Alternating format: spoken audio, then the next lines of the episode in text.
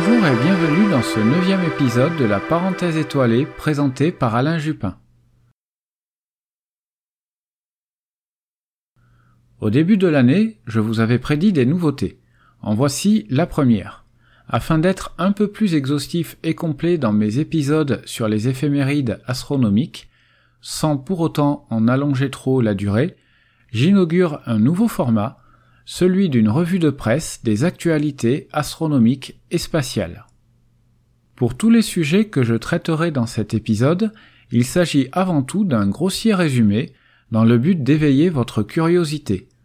Pour en savoir plus, vous trouverez sur le site internet les liens vers les articles ayant permis la réalisation de cet épisode.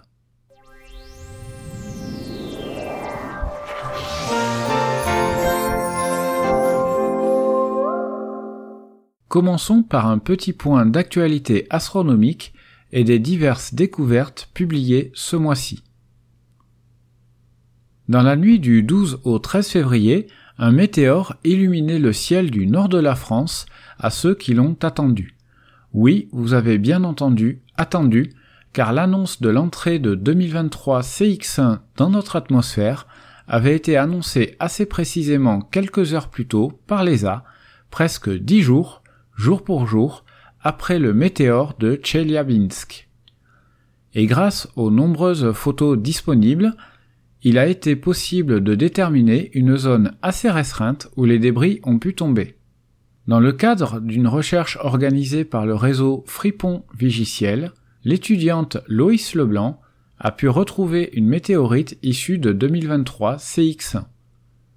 Je précise que les météorites sont les morceaux de roche qui, après leur entrée dans l'atmosphère, tombent au sol sans avoir été totalement réduits en cendres.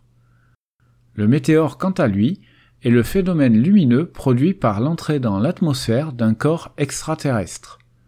Le phénomène est plus généralement appelé étoile filante et pour les plus gros et brillants cas de bolide, pouvant d'ailleurs dans de très rares occasions être également visible de jour.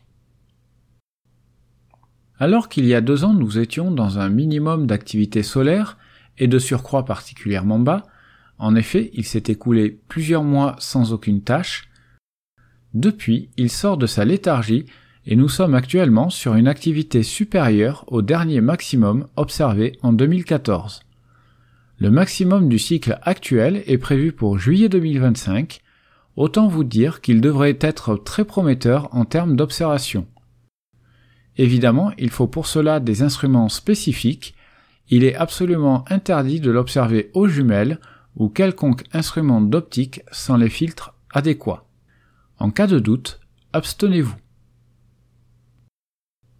Nous avons tous entendu parler des aurores boréales, plus largement appelées aurores polaires, et nous en avons déjà observé sur d'autres planètes, comme Mars et Saturne notamment. On a appris ce mois-ci que les télescopes de l'observatoire WM Keck sur l'île de Mauna Kea à Hawaï ont mis en évidence que les quatre principales lunes galiléennes de Jupiter ont aussi des aurores polaires, mais avec quelques différences en comparaison avec celles de notre planète. Même si l'on est à la limite de l'astrophysique, une équipe d'astronomes a pu mesurer pour la première fois la masse d'une étoile autre que notre Soleil. Et comment ont-ils fait? En la posant sur une balance, pardi. Trêve de plaisanterie, sans entrer dans les détails, la mesure a pu être faite grâce au télescope spatial Hubble, qui n'a pas dit son dernier mot, et l'observation de l'effet de lentilles gravitationnelles. Je vous laisse le soin de consulter le lien de l'article en question pour en savoir plus.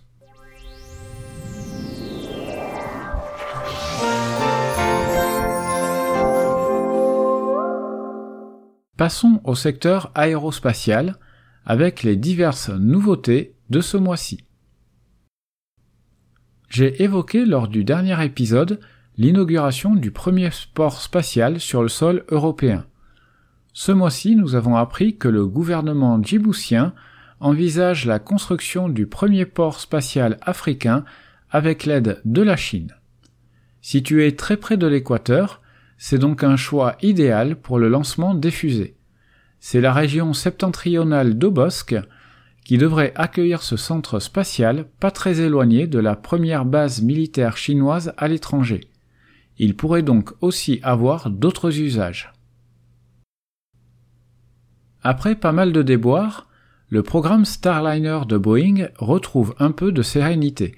En effet, la NASA et Boeing viennent d'annoncer que le troisième et dernier vol de qualification se fera durant la seconde quinzaine d'avril. Ce sera le premier vol habité du Starliner avant sa mise en exploitation régulière par la NASA. Évidemment si tout se passe correctement.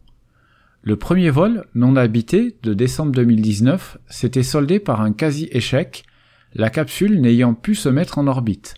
En cause une erreur logicielle qui a grandement retardé le projet. Pour son second vol, toujours non habité en mai 2022, la mission s'est bien mieux déroulée, même s'il y a eu un dysfonctionnement des propulseurs lors de l'insertion en orbite. Cela n'avait pas empêché l'arrimage à l'ISS et de détecter des problèmes mineurs. Toujours à propos des capsules habitées américaines à destination de la Station spatiale internationale, la mission Crew 6 qui doit transporter quatre astronautes vers la station, s'envolera ce lundi matin 27 février au plus tôt à 5h45 universel. Comme d'habitude, vous pourrez les voir s'envoler en direct sur NASA TV. Le 9 février dernier, l'entreprise américaine SpaceX avait effectué un impressionnant test des moteurs de sa méga fusée, le Starship. Elon Musk a annoncé que si tous les tests restants se passaient bien, un décollage du Starship avec la Super Heavy serait tenté en mars.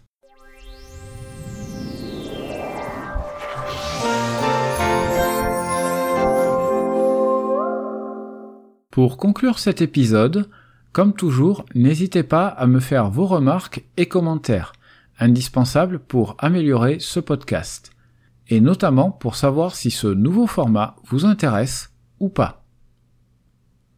Comme toujours, vous pouvez l'écouter sur Spotify, Deezer, Google et Apple Podcast et enfin sur YouTube. En vous rendant sur mon site internet www.la-parenthèse-étoilé.fr, vous trouverez l'article complet avec notamment les différents liens vers les sources ayant permis de concocter cet épisode. Quelle que soit la plateforme, pour ne pas rater le prochain épisode, n'oubliez pas de vous abonner. Je vous donne rendez-vous très bientôt, en réalité ce lundi matin, pour le traditionnel épisode sur les éphémérides astronomiques du mois de mars. Merci d'avoir écouté cet épisode. Passez un bon week-end et n'oubliez pas de lever les yeux au ciel.